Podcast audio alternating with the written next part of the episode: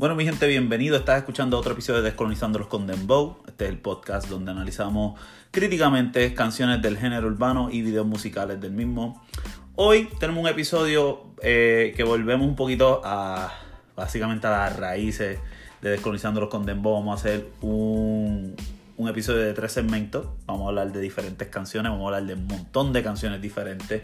Y todas tienen el tema principal del maleanteo, el fronteo, este, lo que es el joseo, este, este tema de, la criminalidad, de, querer ser mejor que otro en, el ambiente de la calle.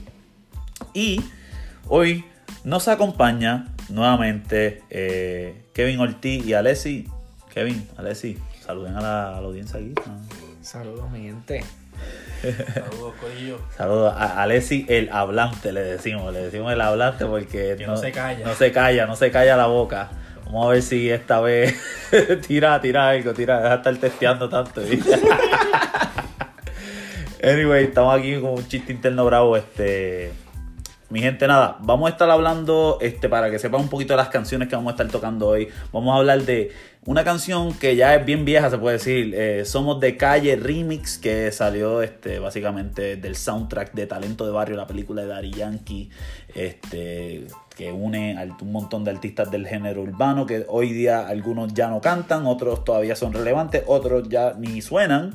Pero siguen siendo, siguen están tirando. Vamos a estar hablando un poquito de Tú no vives así, esa canción de trap de Arcángel y Bad Bunny. Y algo nuevo, más reciente que salió hace poco, creo que salió la semana pasada, Hustler, este, que de Ladio Carrión y Juanca.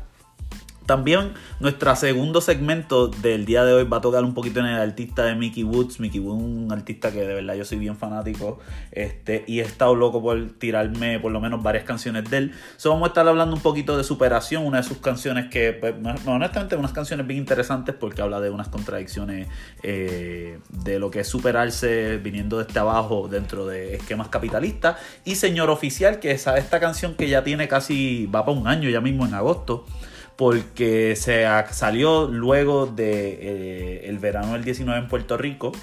Este, y es como que un rehash de la canción de Eddie D de Señor Oficial. Vamos a estar levemente comentando sobre esas canciones. Y por último, aunque no lo crean, pero sumamente relacionado, vamos a estar hablando de dos canciones de una de Residente y otra de J Balvin. La de Residente es la de René, que, que dura como 7 minutos. Simplemente vamos a hablar unos comentarios leves de esa canción y Gris de J Balvin, el video musical en específico. Y vamos a. Y tú estás diciéndote, espérate, ¿qué carajo? Todos estos temas en un episodio, esto es demasiado. Y ustedes verán, esto va a fluir, va a quedar bien chévere y, y se lo van a disfrutar. So, quédate con nosotros y vamos a desconectarlos con Dembow.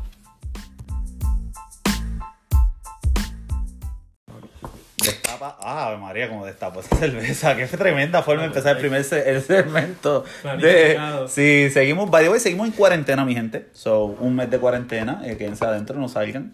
Este, anyways, vamos a empezar con Somos de Calle. Esta canción, para los que ustedes, si ustedes no han escuchado Somos de Calle, deberían, y les gusta el rap, o sea, les gusta de verdad la música del rap, deberían escucharla. Es como que esto es staple de tantos artistas en una canción y como que te motiva a escuchar como qué es talento de barrio. So, básicamente el espíritu de esta sección tiene que ver con la película de Dari Yankee, Talento de Barrio. No vamos a entrar en análisis de la, de la, de la película, pero sí tiene que ver con qué significa salir del barrio y por qué eh, básicamente tantas personas quieren como que este flow de frontial. Y cuando hablamos de frontial es típicamente hablando hombres, ¿verdad? Pero no es exclusivo para hombres, este, estar eh, roncando, ¿verdad? Que esa es la palabra, la jerga de la calle, roncando, estar este, básicamente presumiendo su, su poder o su habilidad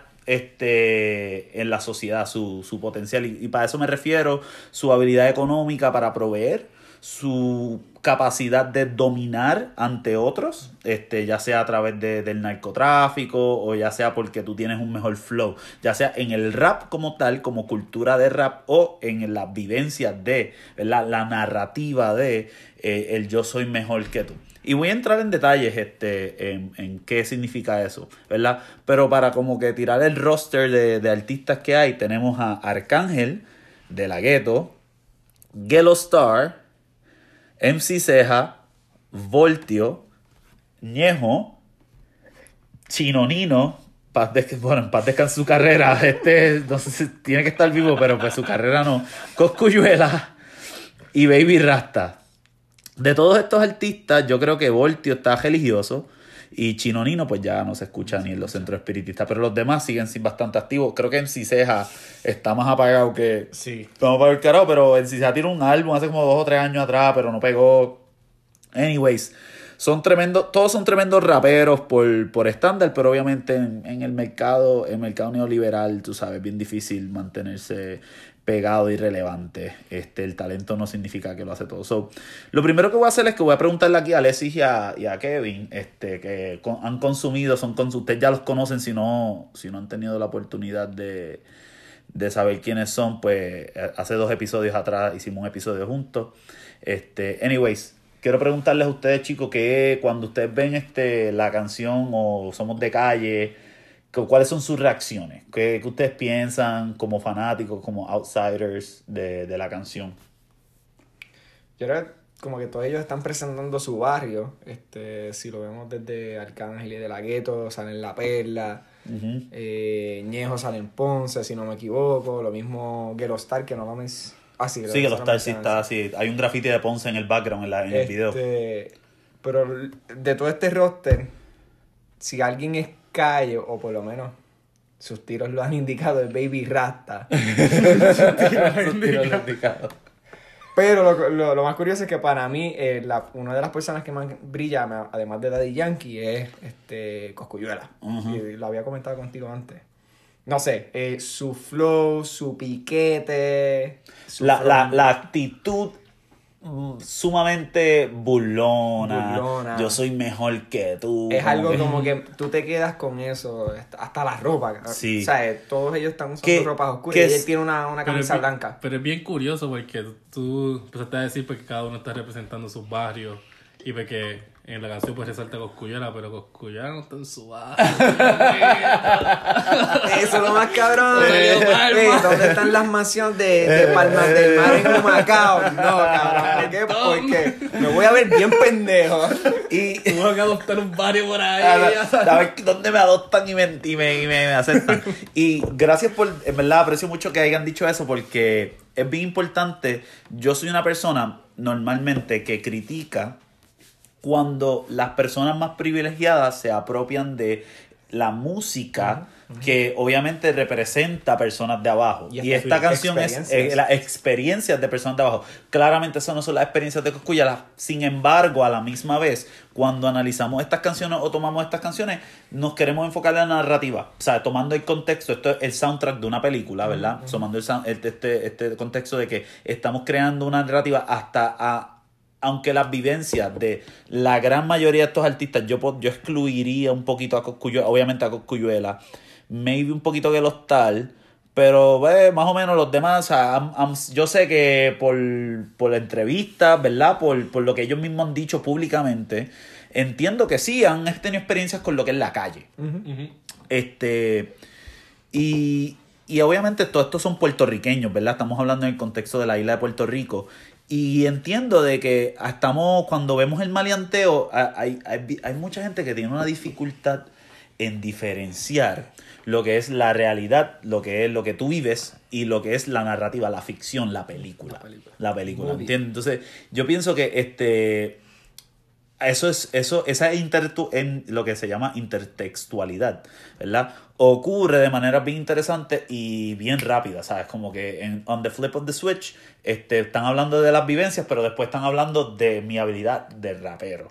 Yo soy mejor rapero. Y roncarle que tú eres mejor rapero no significa que eres el más maleante, significa que utilizas metáforas de maleante para explicar que eres el mejor rapero. Y mucha gente no sabe diferenciar eso versus esto. Esta, esta es una narrativa, esta, esta canción de que somos de la calle es una narrativa ficticia, dado de que el mero ejemplo de Coscuyuela, este, porque esa es su ficción, esa es su película, él no, él no es que él no, esas no son sus vivencias, pero está rapeando sobre eso. ¿Se entienden? Estamos ahí ponemos a hacer la línea de que, ok, todos están hablando de la calle, inspirado en hechos reales, inspirados, pero no una reflexión literal, ¿verdad? Porque eso sería ya, eh, ya that would be too much. Este, anyways, no quiero quedarme mucho en el tema de la autenticidad de cada rapero, pero sí quiero es- explicar algo bien importante, ¿verdad? De la canción Somos de Calle, transicionando a Tú no vives así. El video musical de el, el video musical de Tú no vives así, que es una canción de trap mucho más reciente que es de Arcángel y de Bad Bunny. ¿Y qué pasa con ambos de estos videos? Estos videos representan visualmente hablando el caserío o el barrio de, de bajos recursos. Estamos hablando pobre, no aquí no estamos hablando de la clase media. Si estamos hablando de Bad Bunny por lo general, o si estamos hablando de un Gelostal solo, o si estamos hablando de un Coscuyola, estamos hablando de, media, de clase media baja, clase media alta, ¿verdad? Estamos hablando de gente que tiene una experiencia eh, o unos privilegios que personas de clase pobre no tienen. ¿Verdad? So, entonces, sin embargo, ambos estos videos, sin importar que Bad Bunny y, y Coscuyuela son personas de espacios privilegiados, en comparación con este, los demás cantantes, son en el caserío y representan la vida del caserío. Y yo les digo, siempre que, siempre que yo escucho a alguien hablando de, de tiroteo, en, por lo menos en Puerto Rico, ¿verdad? Mis experiencias son en Puerto Rico. Eh, ah, que esta gente está hablando de matar, esta gente está hablando de otras cosas, esta gente está hablando de esto, esto y lo otro. Obviamente, esta gente, esta gente que dice esos comentarios nunca se han puesto a escuchar estas canciones. Y, y quiero leer key quotes de Somos de Calle. Eh, Arcángel dice, yo soy de la calle, lo que no soy es un gángster ni matón.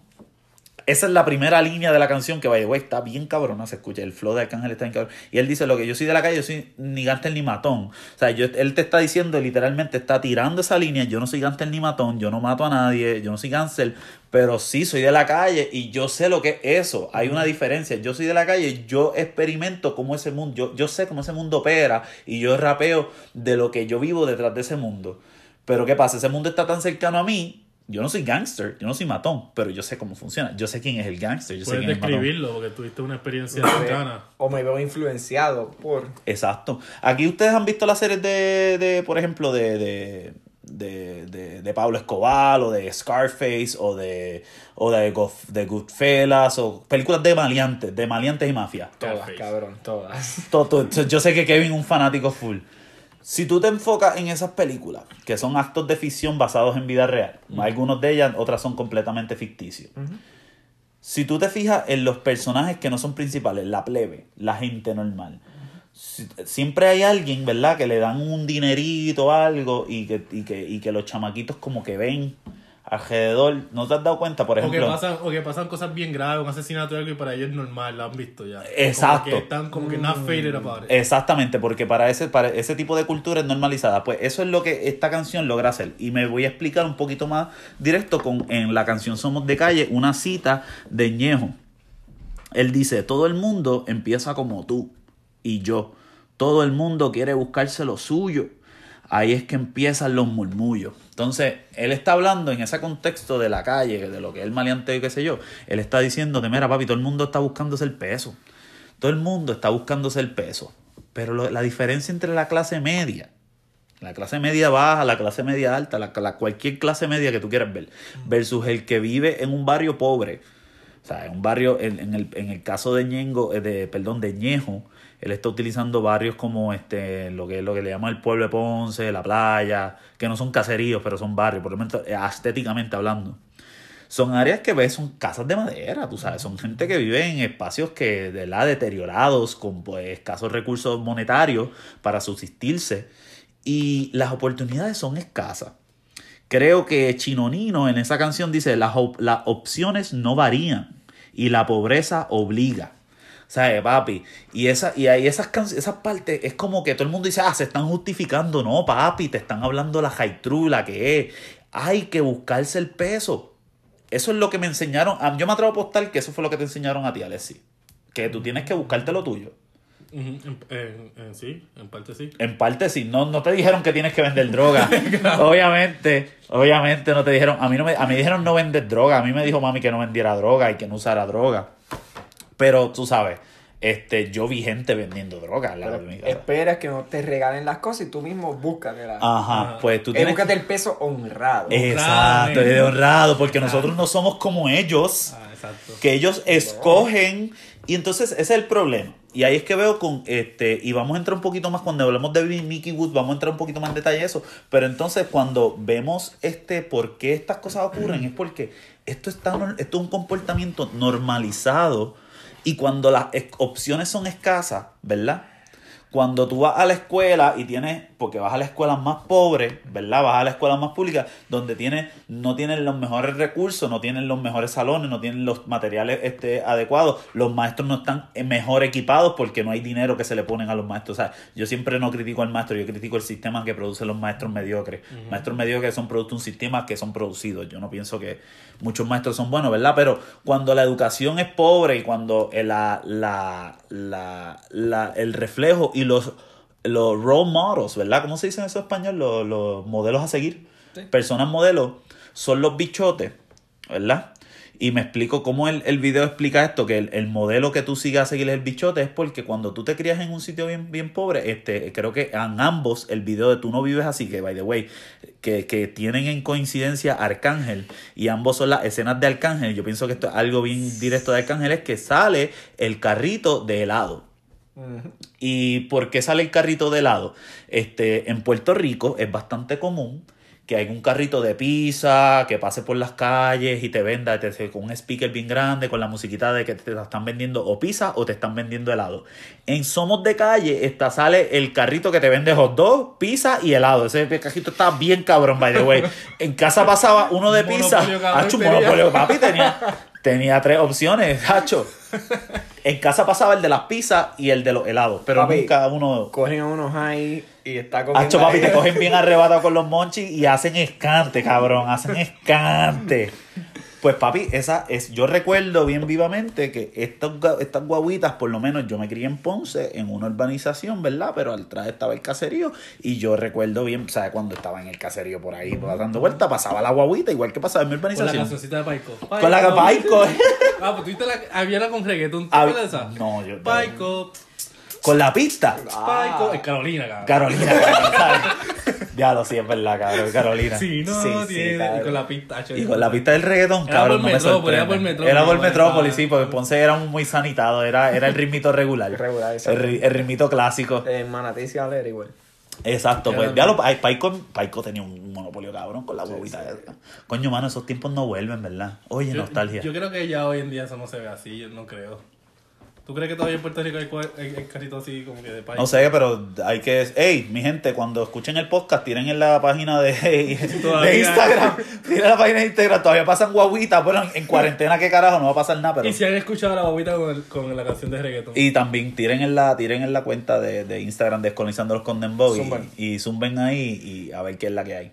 Pero el punto que quería zumbar con eso básicamente era que hay, eso tiene un impacto, y esto es bien importante, esto tiene un impacto de los chamaquitos. Todos estos videos hay chamaquitos, hay niños. Niños que se Hay, con hay eso. niños que se ven con eso. ¿Y qué pasa con eso? Que cuando tú como niño te creas y tú ves esta persona pudiente en tu comunidad, visiblemente, porque mi gente, la gente, a mí si hay algo que, que de verdad que es bien problemático, es bien, es bien fácil haberse criado en un espacio, aunque sea de clase media baja, donde tú tienes algún tipo de profesión y puedes subsistir y tú te sientes honrado por los- las acciones que tú tomas, pero cuando tú vas al lado pobre, que, que no te dan nada, que no hay nada, que estamos, hay diferentes traumas eh, coloniales que están operando este, generacionalmente, ¿verdad? Donde los recursos son menos y hay que buscárselas a como de lugar, ¿verdad? Ahí vemos cómo esta gente ve a estas personas que le compran los helados, que le compran los billetes.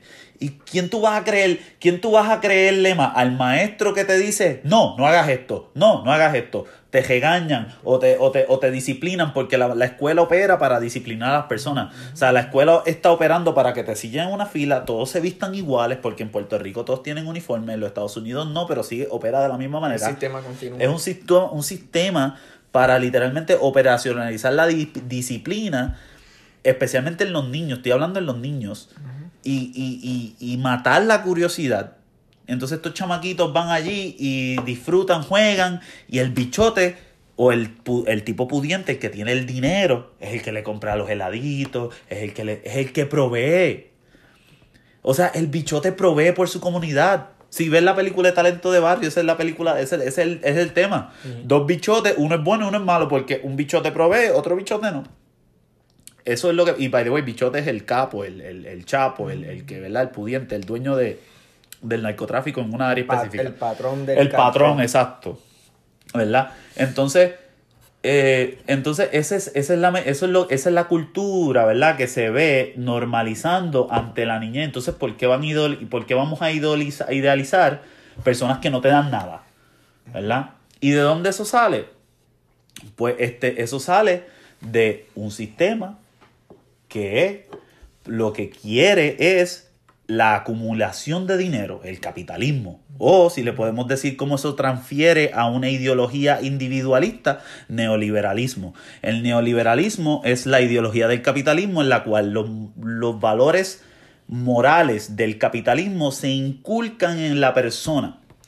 So, si tú eres una persona individualista que tú dices, no, yo tengo que jugar por lo mío, yo tengo que trabajar, ganarme lo mío, nadie me lo va a dar, tú, tú estás e- ejecutando probablemente una ideología capitalista neoliberal en la cual tú piensas que las acciones tuyas por individuo van a tener algún tipo de, de efecto en tu progreso eh, como persona. Y pues, la verdad, la verdad es que eso funciona para las personas que lo han logrado, para los demás están jodidos. Y eso es lo que pasa, que es una competencia que promueve la desigualdad social porque te pone a ti en contra de otra persona. Y no hay ningún lugar donde visceralmente eso está visibilizado que en las áreas más pobres. ¿Por qué? Porque son los menos que tienen y pelean por tener algo. Y eso está normalizado, eso es un producto de un sistema. Porque si nosotros como sociedad o como gobierno o como whatever, nosotros de verdad nos preocupáramos por nuestros ciudadanos y que tuvieran unos sistemas de educaciones bien cabrones para poder sacar a, esos chamaquitos de esos problemas y hubiesen oportunidades de verdad válidas que no tengan que recursir, como dice Chino Nino. Las opciones no varían. Si tuviesen opciones, si tuvieran lo que llamamos agency, agencia, movilidad social, pues entonces tú no tienes gente rapeando sobre que yo quiero matar y quiero ser bichote. ¿Verdad? Por ejemplo, ¿verdad? Y la nueva canción, la de Eladio Carrión y Juanca, que se llama este, Hustler. Que, by the way, está bien cabrona. me gusta, porque a mí Sí. me gustan las canciones de Maleanteo. Porque Yo son- le agradezco a Julio de que me haya dicho, vamos a escuchar esta canción, porque yo no la había escuchado. Y yo tengo un, un playlist que le digo cosa de títere. Y yo le digo, Julio, esto va para cosa de títere, cosa de maleanteo. de- Mira, esa, porque y esa, esa es la que va para el gym, pero el gym está cejado, está bien jodido. lamentablemente. Momento de silencio para el gym. Momento de silencio. Ese es mi playlist favorito para hacer ejercicio, porque me creo malo y puedo levantar mucho peso. El mascu- la masculinidad, La la masculinidad masculinidad tóxica. tóxica. sale. Ah, pompeando bien cabrón. Entonces, esa canción, exacto, vivo, esa canción dice como que vivo enamorado del joseo del dinero, ¿verdad? Ese es básicamente el coro. Y este, el, el, el enamoramiento habla, esa canción, si tú escuchas esa canción, ¿verdad? Escúchate el corito de que él vive enamorado del joseo, ando con una nueve, por si acaso hay un nebuleo. ¿Qué es lo que hace Julio? Ah, mira cómo estás preguntándome qué es el joseo. El joseo es.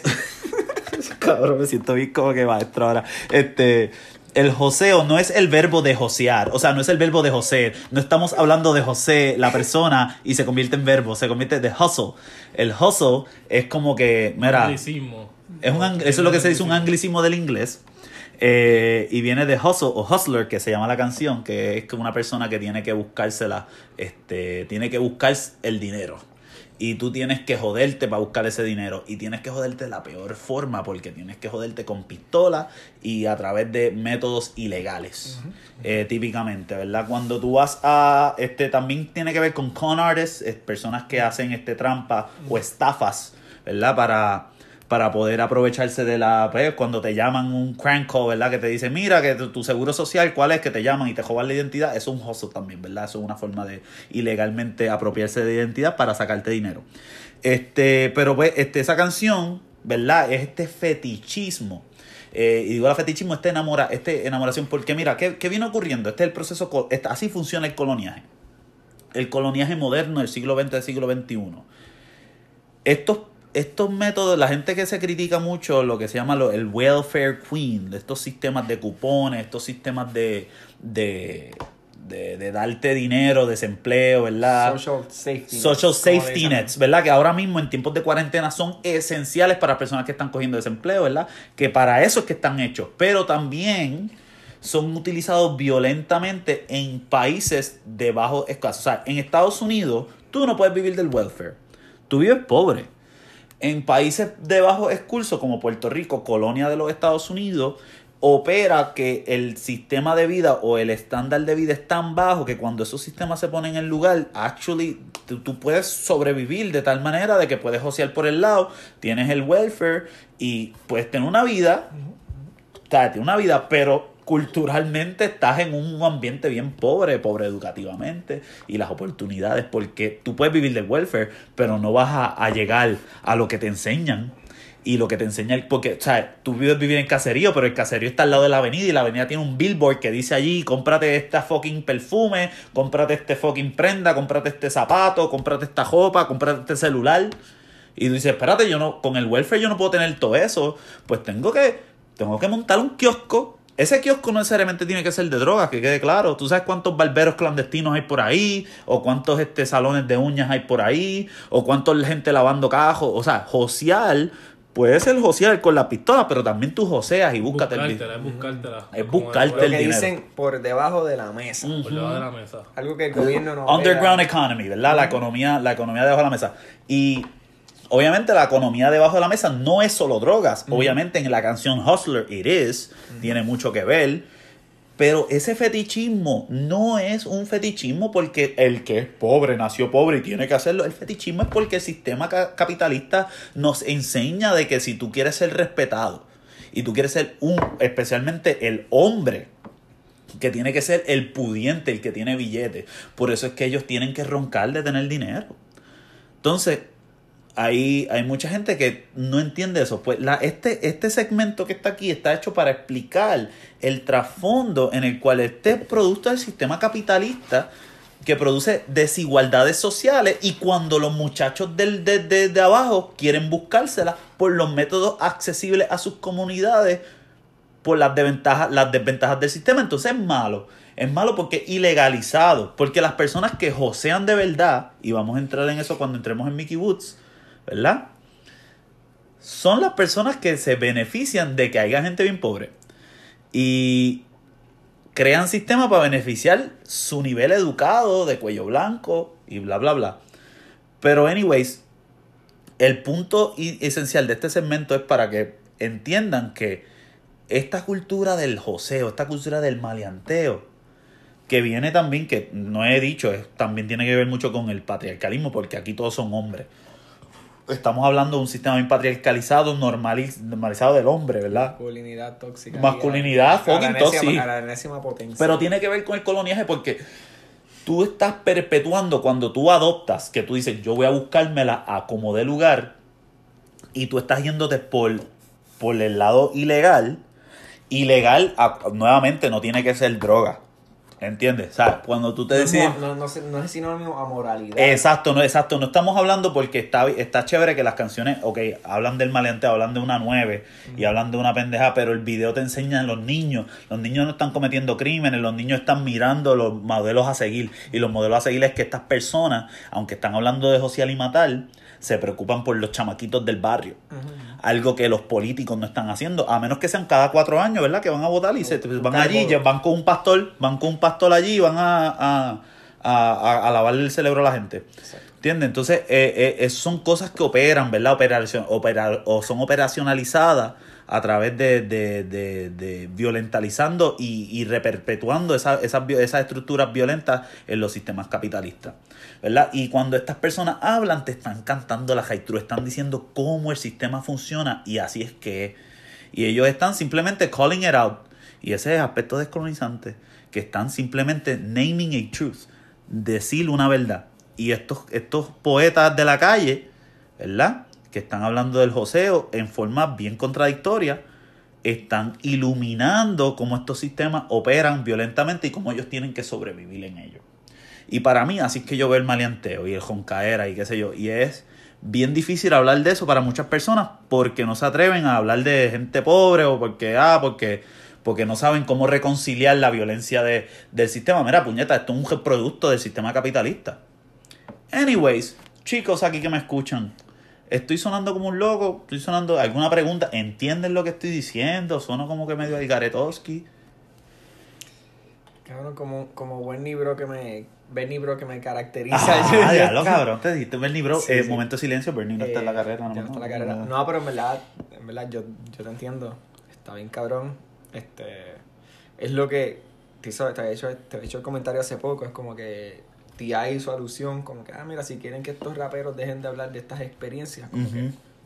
Pues, cabrón, cambiarle, cambiarle su, su perspectiva o, o, o su futuro y darle, darle Su- su vivencia, su- vivencia. su- su- como su que si su vivencia es, es lo que están viviendo, es, es producto de lo que están haciendo, es como que no puedes exigirle algo a alguien que, que, Ujú. que no Que no. sabe cómo hacer. Y es el, no el poder no de la experiencia humana. El poder de la experiencia humana es sumamente este, desvalidado en estructuras políticas. Cuando hablamos de política, la política partidista, ¿verdad? La política cuando... Y cuando la gente habla sin saber o sin empatizar, tratar de entender las experiencias de, de estas personas que, que, que viven estos tipos de, de cosas. Ahora, es- eran cosas que yo podía haber visto antes, pero obviamente atarlas al capitalismo, a pesar de que uno habla de eso todo el tiempo, no, no, no había hecho No, pero es que, es que, es que, es que no vivimos en una, en una era de advertisements. O sea, vivimos en una era de, de ¿sabes? Tú ves Netflix, ¿verdad? Tú pagas un Netflix para no ver eh, anuncios. Tú tienes Hulu y ves ¿sabes? series para no ver anuncios. Pero si tú ves anuncios, ¿verdad? Que tú ves, compra esto, compra lo otro. Y te están, y nos están metiendo por ojo, boca y nariz. Compra, compra, compra, compra. Y los anuncios no te dicen, compra el perfume porque oler bien, este, este, estadísticamente está aprobado de que te, te va a traer más Es- chicas. Es más, es más bien como por un estatus. Es un estatus social. que- y, y no solamente los anuncios, porque también tú lo puedes ver en redes sociales, que no te están vendiendo un artículo per se, pero sí te están vendiendo un estilo de vida. Exactamente. Y un success, being successful, traveling, viajando como hacen los millennials hoy en día. Y ¿cómo carajo tú haces eso, cabrón? cuando Tú te criaste en un, en un, en un environment de bajos recursos. No, Y tú claro. estás viendo eso todos los días, consumiendo eso todos los días, viendo estas personas que viven una vida feliz y viajando y teniendo esto, esta vida bien glamorosa. Y yo creo que eso es bien, bien problemático para estas personas porque, como tú dijiste, el capitalismo te enseña como que do it, a- a- checkmark estas, estas cosas y vas a ser exitoso. Exacto. Haz estas cosas paso por paso y vas a ser exitoso y que te lo prometen. Pero no todo el mundo puede empezar ni por el primer paso. O sea, muchas, nosotros tres vinimos de una clase media baja, pero yo por lo menos tenía dos personas en mi familia, mi mamá, mi mamá y mi abuela, que sí me podían empujar una educación. Y por la educación, pues yo pude propel al éxito. Y pues ustedes también pu- pudieron tener unos familiares, o Julio, tú buscaste bien cabrón para llegar a Mayagüez y qué es eso. Pero estas personas que se creen de caserío no tienen ni, ni, ni la ayuda para, para, para arrancar con el No, porque paso, sus padres no tuvieron la misma porque los ayuda. padres no tuvieron. Exacto. Entonces están en un jaque mate, entonces ahí que viene el joseo. O sea, ¿Cómo yo voy a salir de aquí si no tengo ningún tipo de ayuda? Pues tengo que empezar a, a hacer cosas ilegales que, como tú dijiste, no tengo que ser, ver con droga o con otras cosas. Sí, hablando, ¿no? hablando claro, mi, mi único joseo fue estudiar, cabrón. O sea, mis papás... Ese fue mi joseo también. O sea, mis papás, eh, yo No, creo que dentro yo- de nosotros tres, yo creo que fue el más privilegiado en el sentido en que no era que tenía más dinero, era que tenía el apoyo de mis papás. ¿sabes? Yo me Ujú. crié en una, en, en, en una casa donde mis papás estuvieron casados, o sea, ah, están- todavía están casados, ¿sabes? Nunca se, se separaron, siempre estuvieron puestos para mí y para mi hermana. Sí, que eso es algo también bien importante. Esa estabilidad familiar es también. estabilidad. O sea, no, no se trata de tener una capacidad económica, es una estabilidad familiar donde su prioridad para ellos dos era mi hermana y yo. Y donde ellos pues pusieron todos su- sus ahorros, todo su, su capital económico para que mi hermana y yo saliéramos adelante. Terminaron con dos ingenieros. So, Eh, La superación. Eh, ahí está superación. Ahí es que viene la superación. Y eh, gracias que dice eso, porque eso nos va a llevar a nuestro próximo segmento de Mickey Woods y la canción Superación y Señor Oficial. So, quédense con nosotros y vamos a hablar de Mickey Woods en el próximo segmento. Bueno, en este segmento del episodio de hoy, vamos a hablar un poquito de Mickey Woods. Mickey Woods, no voy a entrar mucho en detalle en Mickey Woods, porque Mickey Woods es una persona que por lo que entendemos, es un tipo que rapea de su experiencia. So, asumimos que, pues, como dicen sus canciones, él viene de este abajo y ha progresado y se ha superado. ¿Y qué pasa? Vamos a hablar de una canción específica, Superación. Y en el segmento pasado, como este Kevin básicamente estaba terminando hablando de sus experiencias, como él estaba hablando de cómo se superó, ¿verdad? Kevin, este, estabas diciendo de las oportunidades que tus papás te pudieron dar, ¿verdad? Los sacrificios que Los ellos sacrificios hicieron. que ellos hicieron, ¿verdad? Y, y cada, cada, ¿verdad? cada cual, ¿verdad? Valora los sacrificios de sus padres, ¿verdad? Eh, por hacernos eh, salir adelante. Y en lo que estamos aludiendo en, en, el, en la sección pasada es que hay muchas personas que ese sacrificio no necesariamente existe, ¿verdad? El sacrificio que los papás dicen. ¿Puedes dejar un poquito los sacrificios que estabas diciendo un poquito eh, fuera de la... Eh, tan sencillo como en, en mi- casa no, no, no era que tuviéramos tanto dinero, mi papá era clase trabajadora, mi mamá no trabajaba, pero tan sencillo como eh, cuando fuimos a la universidad ellos pagaban por el apartamento para que la beca que nos daba el gobierno federal, porque no era no. Exacto, exacto, que es un, es un sistema de ayuda. Exacto. eh, obviamente con esa beca se pagaban la universidad y si sobraba algo, pues nosotros lo manteníamos por Lo para- manejaban para comidas y para cosas. cosas de nosotros Exactamente. que necesitáramos. Y para impulsar la economía capitalista en la cual vivimos. Eh, ¿tú me entiendes? Porque la economía depende de que el consumidor consuma. Muchas, muchas barras de Mayagüez en la voz que se Eh, pero que pagan impuestos al municipio y que le beneficia, ¿tú me entiendes? Es como que Ah, la gente dice, ah, que también. vienen, que van a usarlo, que van a usarlo para beber y pendeja. Ajá, y eso no es una economía formal, legal. Exacto. ¿Sabes? Como que hay, hay, hay también gente inmoralizada por ese aspecto. Este. Anyway, so, entrando a la canción Superación, ¿qué ustedes piensan de la canción así general para empezar antes de para crear un poquito de contexto? Está bien, cabrón. ¿eh? Sencillo, pero mala mía. Yo, No. la, yo la escuché por primera vez hace como 30 minutos y en verdad que está bien cabrona. Y me, me gusta mucho la transición del rapeo al coro. Eso fue lo más que me llamó la atención. Como del rapeo, y me voy a ir por la línea musical. No, vete por la línea musical, dale, dale. Es como del- Estamos como- hablando de música, hay que hablar de música también. Porque obviamente me voy a memorizar la letra, pero me estuvo bien curioso cómo del rapeo el, el, el cruzó al coro y el coro lo hizo más melo- melódico. Se fue como que cantando, que así, y después vuelve otra vez a rapeo. Sí, al chanteo Al pesado. chanteo, ajá. Sí, y porque- eso me pareció bien curioso. gustó. Mickey Woods es interesante porque a mí, exacto, eh, como habías aludido en el episodio anterior que participaste, Alessi, que a ti te gusta más el rapeo más rápido, el más estilo, que, que me sorprende que no has de- habías descubierto a Mickey Woods. Es que Mickey Woods, es verdad, nunca lo, he- no lo he explorado mucho, solamente sé la de que sale con Bad Bunny, la de... que ¿Cómo que se llama? A Manín estamos, la estamos clear. Estamos clear. clear. Esa y me sale el chante, los chanteos del me lo sé. Pero nunca me, no sé por qué nunca me dio más. Este no me dio curiosidad de explorar otras canciones, pero este me gustó mucho, así que voy a estar haciendo. Exacto, pero entonces yo siento que superación a mí me gusta mucho, pero obviamente es como él dice, superación es el mensaje que trato de llevar en todas Claro. mis canciones, ¿verdad? Eso es lo que él dice en su, la primera línea, by the way. Y esta canción es bien interesante porque Mickey Wood siempre habla del joseo, del maleanteo de la calle. Pero sin embargo, siempre te trae este, este tema de que, cabrón, yo me superé. Pero lo cool y lo contradictorio de, de Mickey Woods es que él habla de que él se superó dentro de estas estructuras capitalistas violentas, ¿verdad? Que estaba explicando en el segmento pasado. So, por ejemplo, él dice, en, una de- en esta canción, él dice, en ese juego para muchos soy un ladrón. Eh, él dice, para muchos soy un ladrón porque llegué, deme lo mío por obligación. Como que él está hablando en ese aspecto de la música, ¿verdad? Está hablando del negocio de la música. Él está hablando de que él llegó de la nada y tienen que darme lo mío porque él llegó, boom, pegó y hizo lo de él. Él se superó. Y es bien curioso porque después, la línea, la línea que él dice, no después, pero hay una línea después que él dice, eh, vengo de este abajo y por eso sé lo que es tener hambre. O sea, él dice de abajo, él no dice clase media baja o clase pobre. Pero después alude a ser pobre, alude a ser pobre. De verdad yo no he hecho un research profundo en quién es Mickey Woods. Yo he escuchado lo que él ha dicho del mismo. Pero según su lírica y de quién es él, él está diciendo, y encima no tener un fucking peso, este, pensando en superarme y el progreso. ¿Entiendes? Él siempre, él está hablando de que de chamaquito él no tenía nada y que tenía hambre. De hambre. Hambre tú puedes tomarlo en un tema de que literalmente tiene hambre o literalmente tiene hambre de progresar, ¿verdad? De que no tiene mucho, que no puede pagar sus biles o qué sé yo, whatever. Eh, diferente forma de, interpretar cómo los raperos usan hambre.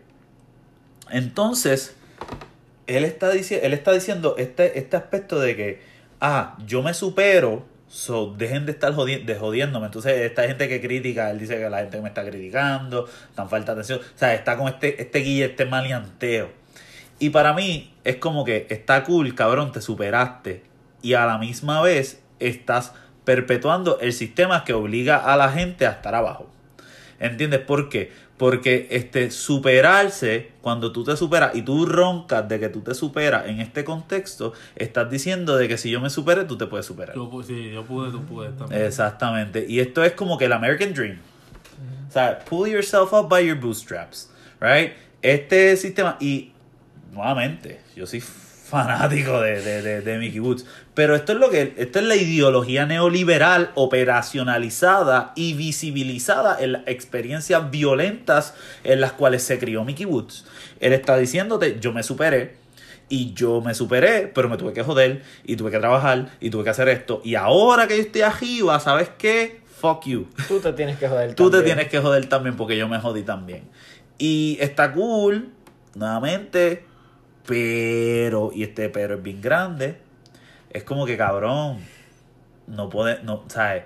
El bizcocho, ¿por qué no compartimos el bizcocho? El bizcocho está bien grande, cabrón, tú no te puedes comer, tú te imaginas un cumpleaños, un bizcocho completo para ti y tú lo quieres completo. Y yo sé que eso no es lo que está diciendo en estas líricas, vamos a hablar claro, eso no es lo que él está diciendo en estas líricas, pero eso es la ideología que está promoviendo. Mm. Porque está promoviendo el de que todo el mundo puede hacerlo y que estamos en parte iguales. La realidad no es así. Este, podemos hablar de gente que es millonaria hoy día, que pues, o sea, un Mike Zuckerberg de la vida, como, como el, el, famoso meme dice, como que, ah, me voy a quitar de la escuela, yo, Mike Zuckerberg se hizo millonario, y viene y dice, sí, cabrón, pero Mike Zuckerberg se quitó de Harvard, no se quitó de fucking, no se quedó de Community College, ¿sabes? Como que, y es un meme, es un meme que siempre me recuerdo, pero es porque, y representa que llegar a Harvard requiere un privilegio, ¿sabes? Requiere un, ¿sabes? Llegar a Harvard ya viene con un, un set de privilegios, ¿verdad? Versus a un community college. No que, ¿sabes? No estoy mofándome de la, de la community college porque creo que los community college tú puedes sacarle mucho provecho a muchas personas muy exitosas que han salido de community college, pero el meme como tal que, que, que familiariza. Y creo que promueve una y cultura de desigualdad, pero tú no puedes esperar más de eso porque este simple y sencillamente eso es lo que se nos enseña. Ese es el sistema que se nos enseña, se nos enseña en un sistema individualista que tú tienes que velar por lo tuyo, pero es que velar por lo tuyo no todo el tiempo sale como tú quieres que salga y te obliga a josear. En el caso de Mickey Woods, lo no lo obliga a rapear, pero él escoge rapear. ¿Entiendes? Entonces, transicionando un poquito a la canción de Señor Oficial de Mickey Woods, ¿verdad? Mickey Woods entonces lo critican porque entonces sale este tema hace un poquito antes de... A principios del 2019, J Balvin se puso un poquito chismín, ¿verdad? Pa, un poquito chismín, este, se puso un poquito como que, este... Ah, mira, vamos, vamos, vamos no hablemos de matar. Y empezó a enseñar fotos pues de, de violencias que pasan en Colombia. Y ataques y, y, mm. criminales y qué sé yo. Tiró fotos en su Instagram, yo me acuerdo. Y yo, lo cabrón. Este, J Balvin, soy fanático tuyo, eh, obviamente. Pero papi, sé más crítico que eso, gallimbo. ¿sabes? Vamos, vamos a vamos a como que concientizarnos de que hay sistemas de corrupción que también influyen en eso. Sin embargo, este, J Balvin es un tipo que colabora con, con, con Anuel AA. Entonces, pues, este, él tuvo que retractar lo que dijo y, y me tuvo que, tuvo que decir como que, no, no, Anuel, este, porque Anuel le contestó y qué sé yo. Y después... hombre de calle también. hombre que supuestamente es de calle. Podemos, pues, calentón. Podemos hablar de 3 de abril pronto en un episodio. 3 de abril la canción de, nueva de, de, de Anuel que vaya, me gustó mucho. Este, pero pues, después. Pero anyway, lo que quiero es que crea el contexto. Porque mi, este tema, al igual que J Balvin tiene esta habilidad de que cuando él dice algo, los medios eh, noticiarios, entre comillas, noticieros del género del reggaetón o los, o los medios blogueros eh, bochinchosos eh, crean controversia para crear views que no son noticiosos, simplemente son controversiales para el hecho. Hiper exagera, exageraron esta conversación de, de, de, de J Balvin y le llegó a Mickey Woods y Mickey Woods comentó y él dijo, mira, mi, yo vine hasta abajo, papi. O sea, yo vine hasta abajo, eh, yo, yo me superé. Eh, Esto es antes de que esta canción saliera. Y yo me superé, yo salí del boquete, yo me trabajé, yo me jodí por lo mío y qué sé yo. Y cuando sale esta canción de Señor Oficial y dice lo que él dice, yo me quedo, ¿sabes? Como que, ok, número uno. Señor Oficial es una canción de otro puertorriqueño llamado Eddie D. Y es una canción en los 90, ¿verdad? Cuando el género, y en este podcast lo hemos hablado muchas veces, el género fue censurado, criminalizado, y por tu escuchar el género underground en aquel entonces, hoy conocido como reggaetón, es eh, criminalizado de que los policías te pueden parar. En el video original de Eddie D, de Señor Oficial, empieza con Eddie D, una figura, un hombre negro en Puerto Rico con dreadlocks, está siendo arrestado, ¿verdad? Por policías en Puerto Rico porque está reflejando unas vivencias de Eddie D cuando el género musical, los raperos en Puerto Rico estaban siendo atacados, censurados y criminalizados. ¿verdad? Y visceralmente está eh, representando no tan solo los raperos, está representando pues, unas personas de color en la isla. Mickey Woods toma esta narrativa, ¿verdad? Y la, y la vamos a decir, la neoliberaliza. La convierte en sobre él. De una manera que está hablando artísticamente bien cabrón, porque el tipo es talentoso con cojones. Y él dice en esta canción, ¿verdad? Él dice humildemente trabajando en lo que, eh, en lo que el pote crece para darle a la familia lo que merece. Lo que yo hago no es un delito, chico. ¿Cómo te explico que me busco el peso para, este, para, ¿cómo dice? Me busco el peso para que esté al día mi chamaquito. Su hijo. Su hijo, ¿verdad? O sea, como que él está diciendo, papi, yo me estoy buscando el peso, estoy bregando por mi familia. Es bien importante decir eso porque él está nuevamente hablando de la individualidad de él. Yo tengo que trabajar, yo tengo que rapear, yo tengo que hacer esto, esto no es un delito porque tú me estás siguiendo. Y entonces, cuando vemos señor oficial Eddie D en los 90 en Puerto Rico como un acto literal, una representación de una vivencia de persecución, o sea que literalmente por tu guiar, escuchar música te podían parar Ese negro. Y ser negro, visiblemente negro. Te están jodiendo. Mickey Woods lo utiliza para, a- se apropia de eso de una manera en la cual él lo habla, él lo convierte sobre su individuo. Y yo te voy a hacer bien claro, yo no sé si a Mickey Woods de verdad lo estaban parando y lo estaban criminalizando. Sin embargo, lo estaban atacando los medios. Los medios lo estaban atacando y estaban como quien dice, tu responsabilidad, Mickey Woods, tú eres un artista. Tú eres responsable de que los crímenes ocurren. Y ahí Mickey Woods dice, no, no, no, papi, no, papi. Él utiliza entonces este mecanismo como una metáfora, ¿verdad? Neoliberalizante dentro de los valores neoliberales, que sí, yo estoy en contra de eso, pero a la misma vez tiene un aspecto que está contestándole al poder. So, en- dentro del aspecto neoliberal, que es problemático de por sí, está pushing, está pushing against structures of power, estructuras de poder que básicamente están atacándolo o racializándolo como responsable por la criminalidad. ¿Qué pasa? Y nuevamente aludiendo a lo que dijo este Kevin en el segmento anterior, de que T.I., ¿verdad? Es exactamente lo que se le acusa a todos los raperos.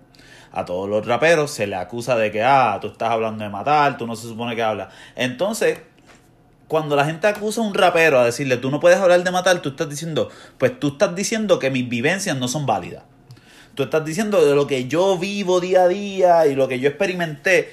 Y como dice Arcángel, yo no soy matón ni gántel, pero yo soy de la calle. Y ser de la calle no te hace matón ni gántel, pero tú sabes cómo opera el calentón. ¿Entiendes? Entonces, como tú entiendes cómo opera el calentón, tú vas a hablar de eso porque esas son tus vivencias. Yo personalmente te puedo hablar de que yo me crié en una área donde estaba bien privilegiada, pero yo sé cómo era el calentón, yo sabía quién era el bichote, yo sabía quién mataron a este. Cuando yo escuchaba los tiros, me llegaba la palabra de a quién fue el que mataron, con qué calibre, y yo no era policía, yo era un pela, un pelañema que tenía 14 años y tenía de estos es como que mis vivencias, las vivencias de una persona que se cría cerca de o en dentro de ese estilo de vida, pues va a cantar y va a hablar de esas vivencias. ¿O acaso no vivimos en una, en una sociedad donde se promueve la libertad de expresión? ¿Verdad? ¿Tú me entiendes? Entonces, el poder que tiene Mickey Woods es que entonces, como dice en Superación, te la estoy cantando como es.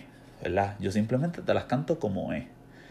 Y eso es lo que le jode a estas personas bien moralistas, ¿verdad? Estas personas que protegen el status quo, que aunque tú seas pobre, aunque tú seas pobre, aunque Mickey Woods una persona blanca, ¿verdad? Eh, racialmente visible como una persona blanca, al cantar este género musical, lo mismo que le pasaba a Bonnie, lo mismo que pasa a muchos artistas blancos, ¿verdad? En el género musical en Puerto Rico, porque pues la, la racialización tiene que ver mucho el lenguaje y, la, y los aspectos sociales, aunque hay un privilegio dentro de eso, ¿verdad? Pero entramos en eso después se entonces ve criminalizado o antagonizado o, mira, responsabilizado. Mira, mi hermano, antes de Mickey Woods habían muchos otros raperos y antes de que habían raperos habían salseros y antes que habían salseros habían todos estos crímenes, estaban operalizando.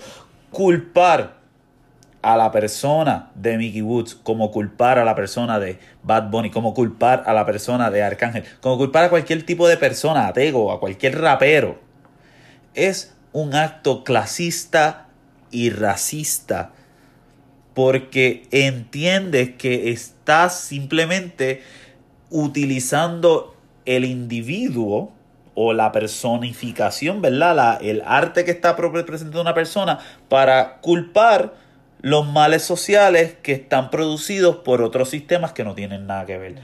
Y el, utilizando las mismas líneas de Mickey Woods, él dice, este, yo soy un producto. Mi hermano, yo soy un producto. Yo soy producto del sistema capitalista que me creó el sistema educativo. De hecho, en entrevistas, Mickey Woods es una persona que dice, papi, yo tenía buenas notas.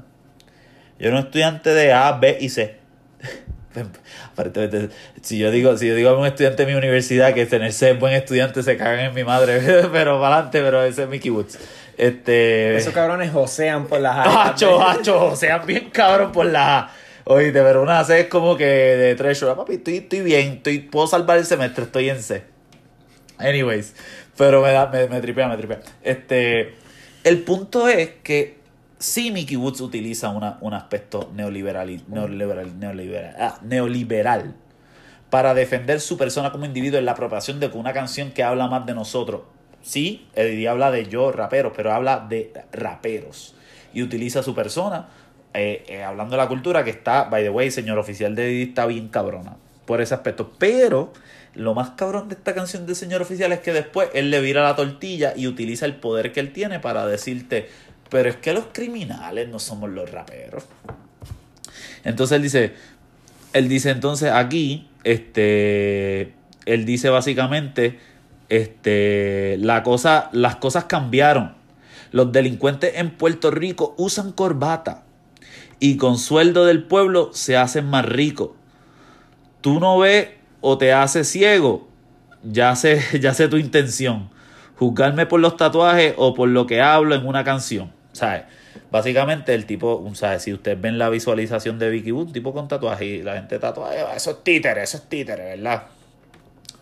Y es bien importante también decir que él utiliza este espacio, ¿verdad? Para decir que en Puerto Rico, pues, es claro corbata. Ahora, vamos a hablar claro. Mickey Wood dice esto después del verano del 19. Y el verano del 19 en Puerto Rico, muchos pues saben, si son puertorriqueños, si los, la audiencia que no es puertorriqueña, el verano del 19 es la frase que utilizamos para decir las protestas que hicieron que el gobernador Ricardo Rosselló, ahora ex gobernador, renunciara. Que es un movimiento argumentablemente en aspectos académicos un movimiento de clase blanca, ¿verdad? De clase media blanca, eh, porque se violentan los morales de la sociedad. Anyway, yo puedo entrar en detalle en un episodio completo de eso, pero básicamente es más fácil decir, ah, los criminales son los políticos. Y no estoy diciendo para minimizar el impacto que hace Mickey Woods, pero para nuevamente cantar y visibilizar eh, la violencia de las estructuras políticas o de los más poderosos, de la clase élite del país, que es una clase que quede claro, blanca élite del país. Este y eso es bien importante porque entonces reorganiza el. hace dos cosas. Reorganiza el género como uno neoliberal, lo centraliza en una ideología neoliberal, pero sin embargo contesta a el poder, ¿verdad? Este, resiste el poder y la opresión eh, dentro de esa estructura. Eh, no es, en mi opinión, ¿verdad? Si estamos hablando de movimientos de justicia o movimientos de resistencia, no es algo radical o este, que es sumamente necesario, pero sí nos visibiliza ese espacio que se pueden utilizar para, para contestar el poder dentro de las estructuras que Mickey Wood él mismo dice un producto. Y eso es lo que me encanta de esto. Mickey Wood reconoce que es un producto del sistema que, que, que produce eso. Si tú estás criticando a Mickey Woods, tú estás criticando el sistema que produjo a Mickey Woods. Y eso es lo que está eh, sumamente descolonizante porque él está aludiendo a cabrones, piensen sistemáticamente. No pensemos en un individuo, aunque él está utilizando ¿verdad? la narrativa individualista neoliberal, a la misma vez está utilizando eh, reflexiona en los sistemas que me producen, papi. Y si tú no haces eso, no puedes juzgarme, tú no eres perfecto. Y eso es lo que yo entiendo que Mickey Woods está usando dentro del contexto no tan solo neoliberal, pero del contexto de maleanteo, de joseo.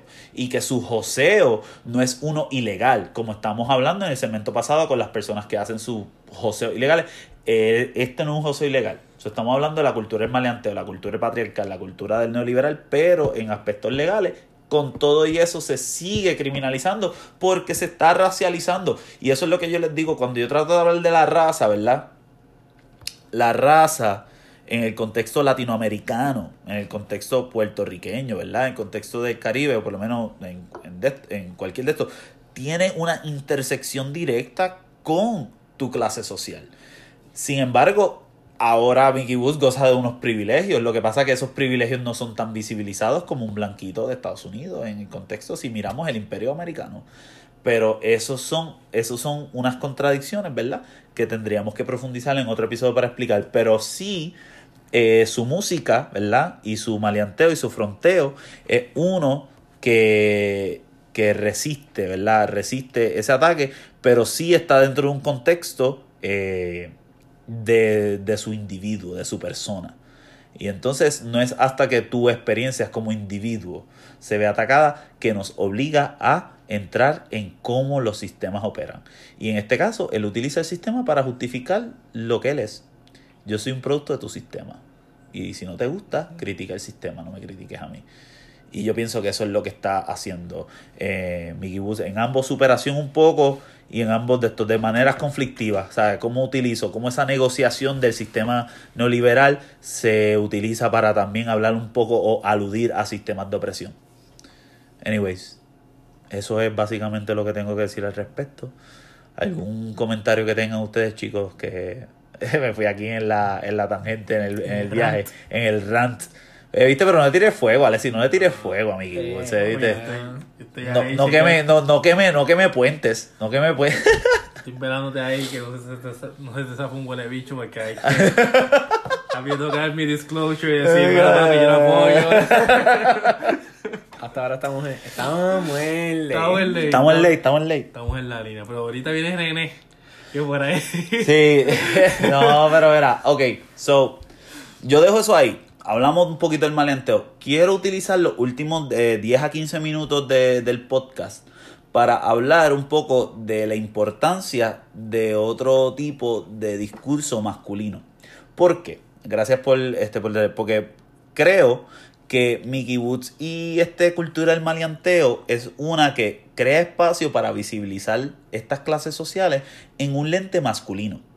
Y claramente, hemos hablado de género en otro episodio, este, este, este, este foco está sumamente masculino. Pero quiero darle un espacio a dos canciones, a René de, de Residente y Gris de J Balvin, que vamos a partir del aspecto como la vulnerabilidad es importante en el género. Y si quieres seguir escuchando un poquito sobre lo importante de hombres ponerse en espacios vulnerables y cómo eso se relaciona, se relaciona con la cultura del joseo, quédate con nosotros en nuestro, en nuestro segmento de vulnerabilidad en Descolonizando con Dembow. Quédate con nosotros. Bueno, este último segmento de este episodio de Descolonizando con Dembow entiendo que es bien importante por varias razones. Número uno, estamos hablando de gangster culture, hustler culture, superarse dentro de, de, la cultura, ¿verdad? De lo que es el, un joseador y cómo eso refleja estos este, valores capitalistas neoliberales en la cultura. Pero creo que es bien importante, este, ya que estamos hablando de hombres, ¿verdad? Valores hasta patriarcales, ¿verdad? Que, que, que hasta cierto punto estamos hablando. Creo que es importante reconocer hombres en el género que se están vulnerabilizando en, en, maneras bien importantes y en contextos sumamente diferentes.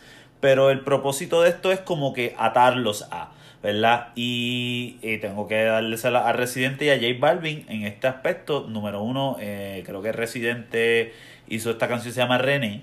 ¿verdad? Mm, bien parecido a lo que hace Mickey Woods en el sentido de que, mira, esto es, esta canción es de yo, de, de quién soy yo.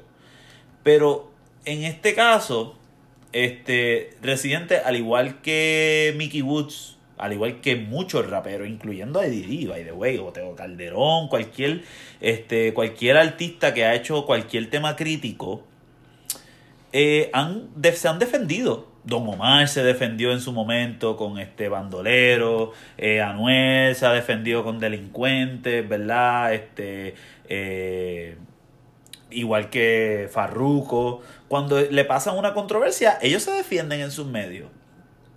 Y René y J Balvin también lo han hecho. Sin embargo, esta, esta canción, estas dos canciones, lo que tienen en común, discúlpenme, lo que tienen en común es que se vulnerabilizan de una manera que rompe con estructuras tóxicas que la, es porque si tú ustedes se dan cuenta, gangster culture es masculine culture. Es algo de, este, de creer, ser un hombre en estos espacios de que tú tienes que proveer. Tú tienes que ser el, que tiene. Entonces, comodifica, ¿verdad? Algo que no hablamos en los otros segmentos es que muchas de estas eh, artistas hablan de las mujeres como objetos sexuales, cosas que hemos hablado eh, obviamente en otro episodio. Y obviamente eso también tiene alude al poder. En este caso vemos a hombres que hacen lo contrario en el caso de René, en Residente, mucha gente y los memes de, esta canción es como que cabeza, rodilla, qué sé yo, muslos y cadera, cabeza, rodilla, muslos y, cadera. muslos y cadera, ¿verdad? Y como fueron los, los intestinos. En mi opinión está chévere porque habla de cómo él aprendió a ser músico y muchas de las cosas es como él aprendió a ser músico, pero para mí esa parte está chévere y todo, pero lo más duro de esta canción es como él básicamente él dice, mira, yo, este, todo esto, yo quiero, yo quiero, yo, o sea, yo era esta persona, mi vida cambió y yo no supe bregar con esto. Él dice básicamente que me comí el mundo, ¿verdad? Como el disco, eh, me, me, me convertí en un artista pero ya no tengo mis amigos, ya no tengo mi privacidad, ya no tengo estas otras cosas, me estoy divorciando, mi eh, este mi familia. Que no lo reconocen. No, no reconocen a él. Y entonces él tiene que decir, él deja de decir, dejen de estar jodiéndome. Y él dice, puñeta, yo la he cagado. O sea, yo no soy perfecto. Yo estoy como que, puñeta, yo estoy como que, yo sufro. Yo he pensado en matarme, cabrón. Y toca, él toca en eso. Él toca en que él ha pensado en quitarse la vida. Alcoholismo. El alcoholismo, cómo él se, se, se nutre con el alcoholismo. Cultura que es celebrada en, en muchos países latinoamericanos. En Estados Unidos también, ¿sabes? Aquí todo el mundo, el alcohol, En, ¿sabes? Todo el mundo habla, por ejemplo, ¿verdad? Para, para entrar en lo de Gangsta Coach, un, un, little nugget. La enmienda 19, que es la que ilegalizó el alcohol, fue la que nutrió lo que se convirtió en el crimen organizado en los Estados Unidos. Este, Al Capone, Al Capone, Al Capone, eso fue lo que, lo que lo hizo el bichote más grande. Él no estaba vendiendo heroína, estaba vendiendo alcohol. Sabe que el alcoholismo es algo mundial, esto no es algo que pasa, esto no es algo exclusivo a residente. Pero el hecho de que él está contando su historia y la está, como quien dice, putting up for display, Y eso, eso, eso, en mi opinión, como hombre heterosexual, al igual que la gran mayoría de los raperos, no todos. Sí, porque hay par de closets bien obvio. Anyways, ese es otro tema otro día. Anyway. Este. Creo que es bien poderoso. Eh, creo que es bien poderoso que hombres escuchen a otros hombres hablando de sus sentimientos. Lamentablemente en el 2020 es radical que, yo pienso que esto es lo más radical que Residente ha hecho, en vez de utilizar su eh, macharranismo para, para, como típicamente todos los raperos lo hacen, él se pone vulnerable. No para criticar el gobierno ni para criticar un carajo, porque él no está criticando nada. Y eso es lo que también me encanta de esta canción, que no está cagándola. no está cagándola, metiendo la pata diciendo cosas que pues que no, no hacen sentido. Él está hablando de su experiencia y eso no hay nada más válido. En verdad, esta es mi canción favorita de Residente. Eh, que ha hecho en los últimos en los últimos años. Tú no puedes descreditar las experiencias de otras personas. Exacto. Es como que es lo que, lo que él vivió y, y obviamente sí, tú puedes bajo tus experiencias este como que discriminar con otras personas, hacer otras cosas malas, pero aquí es algo que, mira, él está poniendo su vida en bandeja de plata y mira, esto, esto es lo que yo vi, esto es lo que pasé y esto es como, es bien, es bien difícil tú criticar eso. Y de la manera que lo hace, como él se vulnera, vulnera, ah. Ni sé decirlo yo. Son las cervezas que están ahí eh, O sea, hay que, hay que decirle, usted tenga aquí existe algo bien cabrón y en verdad... Y, y es algo que como que tú dices, es liberante. Yo no sé, eh, hombres que me escuchan, ¿verdad? Si ustedes alguna vez se han abierto yo lo he, yo lo he hecho. Y yo me sentí, y algo por la razón por la cual de esto, yo como hombre heterosexual, ¿verdad? Que yo haga critico y hablo mierda aquí con cojones, pero yo también sufro y padezco y tengo contradicciones y soy, eh, me equivoco y al igual que todas las personas que critico, este, me sentí identificado bien cabrón en esta canción personalmente por muchas cosas que él dice, no voy a entrar en detalle, ¿verdad? Pero esos aspectos yo digo, diablo cabrón, eso es bien poderoso porque yo siento que para mí una persona que es consciente de todas estas estructuras, se le hace difícil admitírselo a personas cercanas a él. A mí, o sea, en mi caso, mis amistades, mi familia. Este cabrón se lo dijo a millones de personas. Y yo, diablo, papi. Y dentro del género que él lo hizo, que el género nunca, no se presta para eso, el género es lo contrario, es como yo estoy bien, soy successful, la superación, el más que tiene y él lo que hizo fue como que bajarle el tono a eso, decir, mira, en verdad, sí he tenido todas estas cosas, pero a la misma vez me siento como mierda, no soy feliz, esto me está llenando, quisiera tener la vida que tenía antes. Y es bien curioso de él porque él es una persona que siempre ha demostrado lo contrario. Ah, yo estoy en Puerto Rico, pero estoy llenando choli, en, coliseo, el en coliseo, México y Es la cosa, y estoy en España, me conocen en todos estos países. Como que él, aludía que Puerto Rico en parte no le hacía falta, pero a esta canción él dice como que, mira, estoy hecho de gandules. Y de con gandules, exactamente. Él tenía ese más allá de, de, lo material, él tenía esta pinta de que yo soy mejor músico que tú, yo soy educado. Y, como que... Y, y, por primera vez lo vemos como que no está roncando, pues, de, de lo que él ronca siempre. Es como que, mira, pase por estas cosas malas. Exactamente. Y eso yo creo que es lo que vale. Ahí diste, ambos, ambos dieron el duro en eso de que, sí, como que yo ronco de que en el mundo me quieren, pero ya lo cabrón, ¿verdad? En Puerto Rico me critican bien cabrón. Y yo soy culpable de eso y lo critico. Pero pues obviamente, obviamente, obviamente soy fanático también. Lo que pasa que pues... El hate el número El hate el número Después explico mis compartimentalizaciones de personalidad. Pero sí, eso es bien poderoso. Eso es bien poderoso porque nos hace decir, coño, yo puedo hablar de mis sentimientos. Yo puedo. Y no es como. Y, no, y nuevamente, no es como en el down, si no tengo de tu piel, down. No es en el Rakim White, te quiero para atrás. O en el Víctor Manuel, este, los hombres no lloran y mierda. Es como que puñeta, barra tras barra, siete minutos de canción, vida tras vida, detalle tras detalle. Perdona que me ría, pero es que yo he tenido esta discusión con Julio varias veces. Eh, y pues nunca he podido convencerlo de que Rakim White pues le metían algo. No, no digo que sean lo mejor, pero pues, anyway, ya. para, para, para ¿Tú no se, la, ¿no la das a Rakim White? No es que, ok, yo no soy, acuérdense, yo soy académico, yo soy académico. O sea, eh, en Descolonizando con Tiempo hablo de academia. Gustos personales son otras cosas. Porque, por ejemplo, en este podcast se la di a Chica de Caserío como tremenda canción, pero a mí no me gusta. No me gusta. Aquí en Guay hacen cosas chéveres, pero no me gustan. Eso no es porque son los más malos del mundo, es que a mí personalmente no me gusta.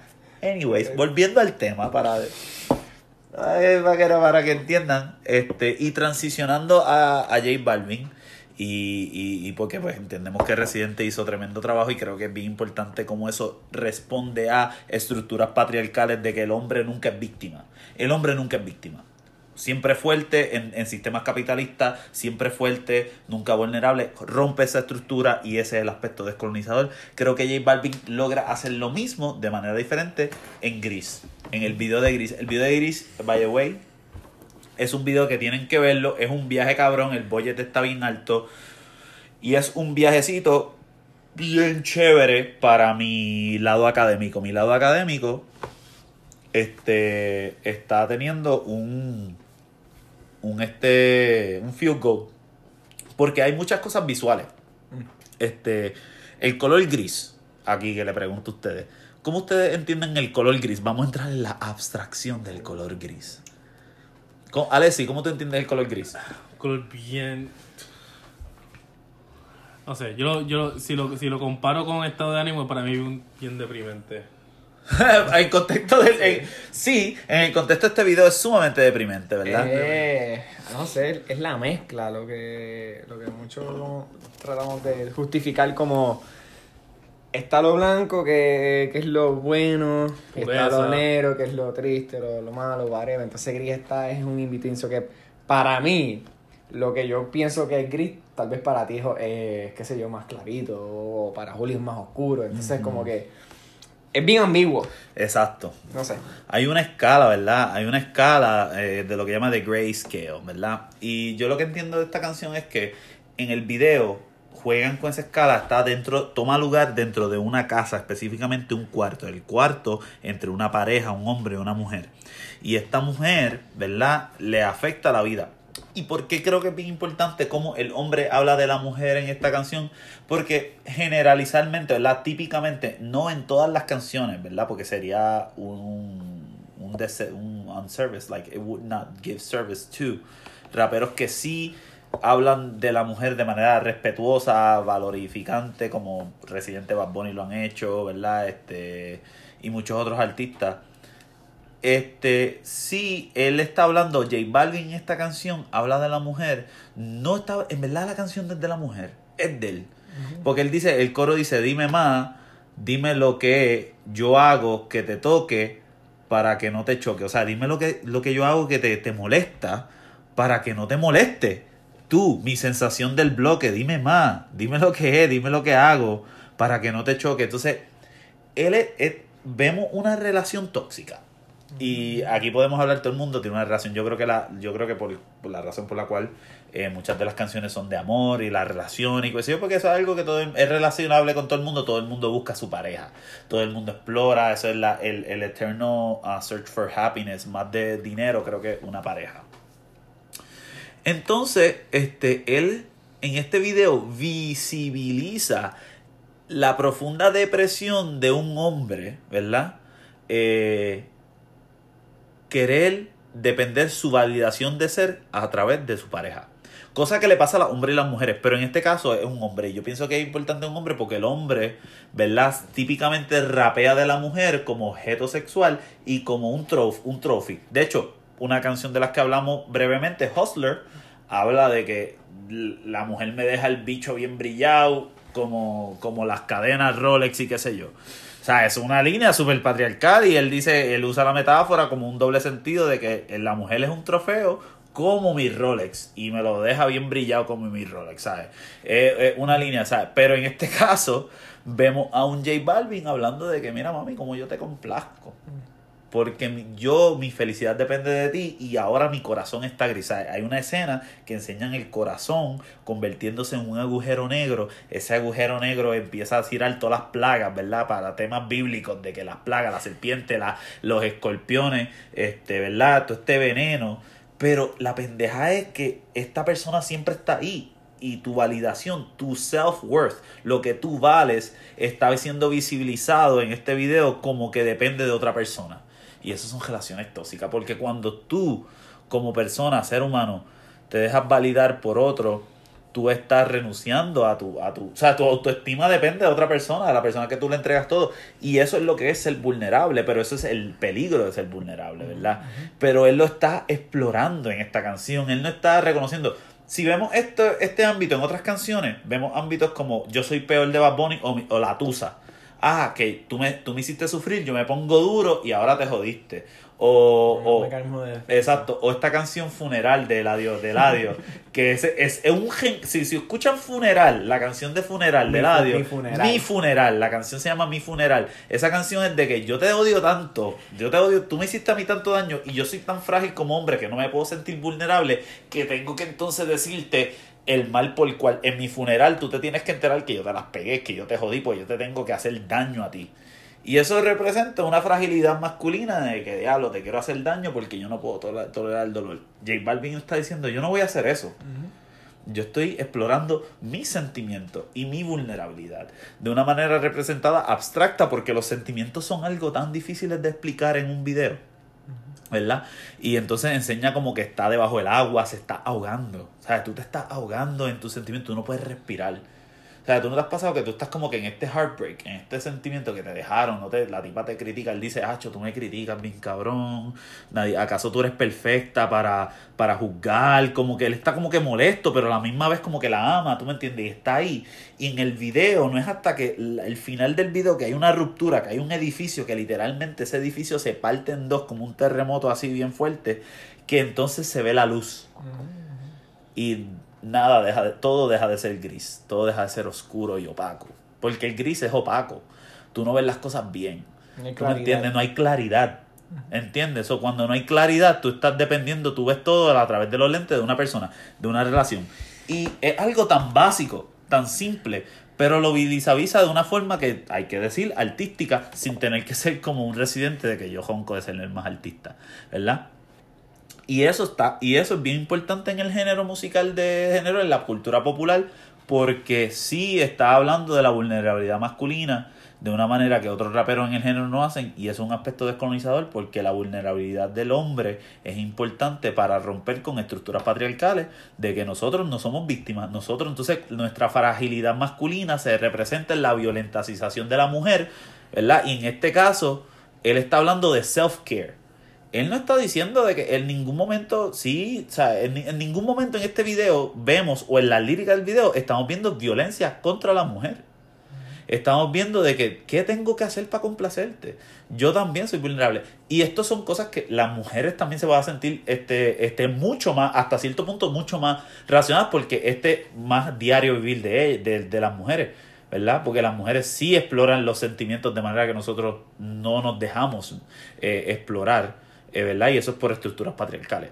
este Y eso es lo que a mí me gusta. Y por eso traje eso, ese nugget, porque además de que me encantó el video de J Balvin, entiendo que como, con- como antítesis al maleanteo, ¿verdad? No que, ¿verdad? No que el maleanteo o, o la, o la lírica de, de- de- del- del- tiroteo, la lírica del, del- de esto es mala, pero que una, una narrativa bien, eh, ¿verdad? Dentro de- del hombre, la experiencia del hombre y manteniendo el tema dentro del hombre, creo que es importante visibilizar eh, narrativas que hablan diferentes de ¿verdad? La, la típica narrativa del maleante o del hombre.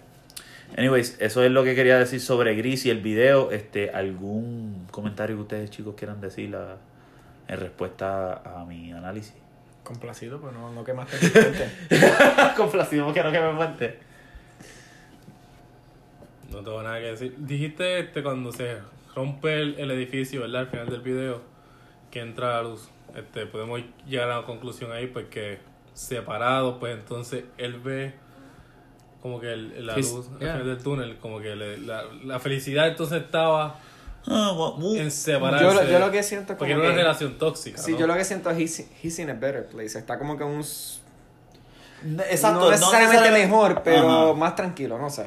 Yo pienso que O claridad. puede ver las cosas más claras. O... Creo que, creo que ver las cosas más claras eh, implica cierto aspecto felicidad, maybe, Pero la felicidad, eh, la felicidad es bien difícil de definir, ¿verdad? La felicidad es para muchas personas Subjetivo, diferente, es su- exacto. muy subjetiva, pero sí claridad creo que es algo más claro decir y significaría visibilidad. Ya sé lo que está Dentro de lo opaco Exacto. que lo que es gris, ¿verdad? Una vez ya tú no estás relacionado con la persona, que tú puedes ser un poquito más este, objetivo en la palabra. Sí, que puedes, puedes ver lo que está pasando. Ahora, Eh, ah. como tú tomes eso que está pasando, es, ahí, Ahí, ahí exacto, eso es un gamble. Si es bien para, bien, bien para ti o, o mal para ti, eso es cosa mentira. Pero ya sabes lo que está pasando. No sé. Mm, sí, es de Yo, verdad que ya- sí. yo creo que esa es la línea por la que yo estoy Sí, yo creo que esa es la línea por la cual él se está yendo. Yo simplemente estoy comentando de que lo que él está haciendo es sumamente... Está cool dentro del... cul- Porque eso es lo que pasa. Es sumamente popular mainstream hablar de relaciones y de amor. Pero cómo esa manifestación de una relación se lleva a cabo refleja sistemas. Y cómo los sistemas patriarcales se están reflejando en este aspecto, entiendo que han sido combatidos hasta cierto nivel. Eh, no es que J Balvin ha sido el único artista en el género que lo ha hecho. Estoy seguro que si buscamos y damos un poquito de research, vamos a encontrar a alguien. Pero estamos hablando de los valores de la cultura popular. Y los valores de la cultura popular en el género latino urbano, ahora mismo, esto está combatiendo el status quo que estamos viendo en estos álbumes de estos artistas que están pegados en el momento. Y por eso lo traje para este episodio y por eso quería como que extraerlo. Y, y eso, básicamente, eso es lo que quería decirle en, en- en- en el contexto. Estamos, Estamos. estamos clean. Estamos ahí. Manín, estamos clear. Bueno, mi gente, pues gracias por escuchar este episodio de Descolonizándolos con Dembow. Espero que les guste. Espero que tengan comentarios. Si quieren comentar, vayan a la página de Instagram, Descolonizándolos con Dembow. Los espacios son este underscores. Y nada, quédense con nosotros y sigamos descolonizándolos con Dembow. Mi gente, si te gustó ese episodio de Descolonizándolos con Dembow y quieres escuchar más de este podcast, nos puedes encontrar en diferentes plataformas de podcasting, Anchor, Spotify, Breaker, Google Podcast, Pocket Cast y Radio Public. Esas son las plataformas donde Descolonizando con Dembow está disponible. Si escuchas una de esas plataformas, pues ahí nos puedes escuchar. Y si nos quieres seguir la página de Instagram, descolonizándolo underscore con underscore dembow. Sí, el nombre está bien largo, bien difícil, pero nos puedes seguir ahí y ahí tiramos este, encuestas, ahí este, a veces yo pues tiro un mensajito, comento en algo y ahí puedes este, tirarme tu sugerencia, qué quieres escuchar, Eh, te interesa un análisis a ti específicamente y quieres tirarme la sugerencia, tírame por el Instagram y sigamos descolonizándolos con Dembow. Gracias por escucharnos. Tengan buen día y manténganse adentro en cuarentena. No salgan, no se pongan brutos, lávense las manos, squeaky clean, desinfecten todo, stay safe y nos vemos en la próxima.